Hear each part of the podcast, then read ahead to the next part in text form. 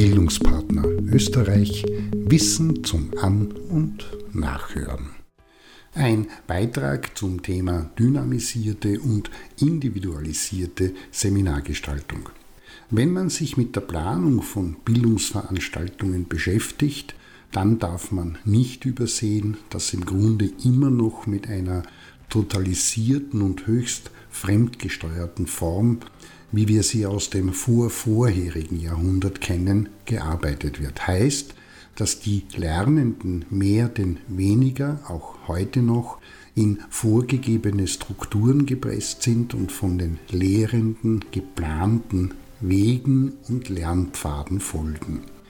Zwar sind diese alten Formen durch, ich sage jetzt einmal, nette Methoden und Spielereien aufgelockert, aber im Grunde lautet die Devise, hör zu und schau hin, tu, was ich dir sage, lerne das und setze es so um, wie ich es dir gesagt und gezeigt habe. Das hat zur Folge, dass sowohl die Neugier und das Interesse, die Lernmotivation, der Lernzuwachs und damit verbunden alles, was mit Verhaltensänderungen und Übertragungen in die Lebens- und Arbeitsrealität zu tun hat, da ist zwar auch die eine oder andere Themenabhängigkeit gegeben, aber insgesamt relativ bescheiden bis gar nicht ausgeprägt ist.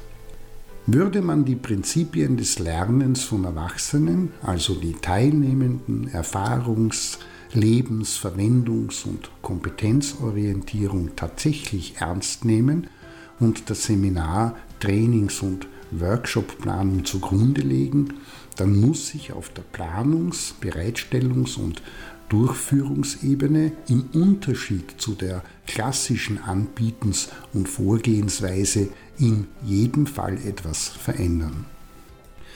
Konkret geht es dabei um fünf Maßnahmen. Erstens, wichtig ist, dass die Lernenden stärker in die Position kommen, selbst auszuwählen und zu entscheiden, womit sie sich beschäftigen und auseinandersetzen möchten und in welcher Art und welchem Ausmaß sie das tun wollen.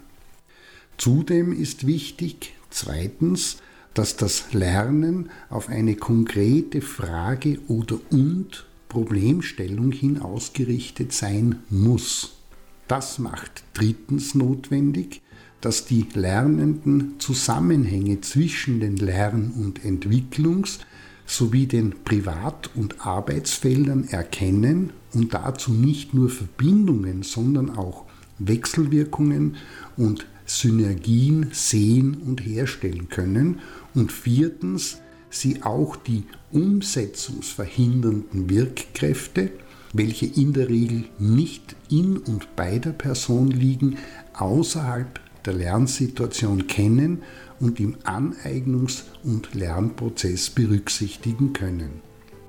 Und schließlich braucht es fünftens schon im Zugangs-, im Erarbeitungs- und im Lernprozess die explizite und laufende Unterstützung durch die Lehrenden, den Lernzuwachs im privaten oder und beruflichen Kontext anzuwenden und dort laufend auf seine Wirksamkeit, Effektivität und Effizienz sowie ein mögliches Ausbaupotenzial hin zu reflektieren.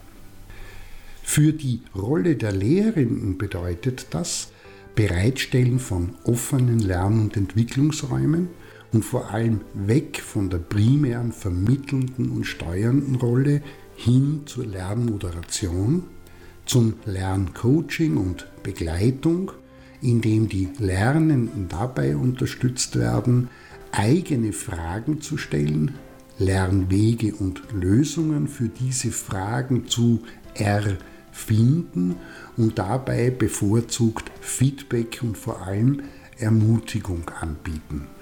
In diesem Sinne, das sind die fünf wichtigsten Grundlagen für eine dynamisierte und individualisierte Seminargestaltung, welche die Prinzipien des Lernens von Erwachsenen ernst nimmt. Wie und in welcher Art und Weise das in der Vermittlungs- und Bildungsarbeitspraxis didaktisch und methodisch konkret in Form gebracht und umgesetzt werden kann, das ist eine andere und eigene Baustelle.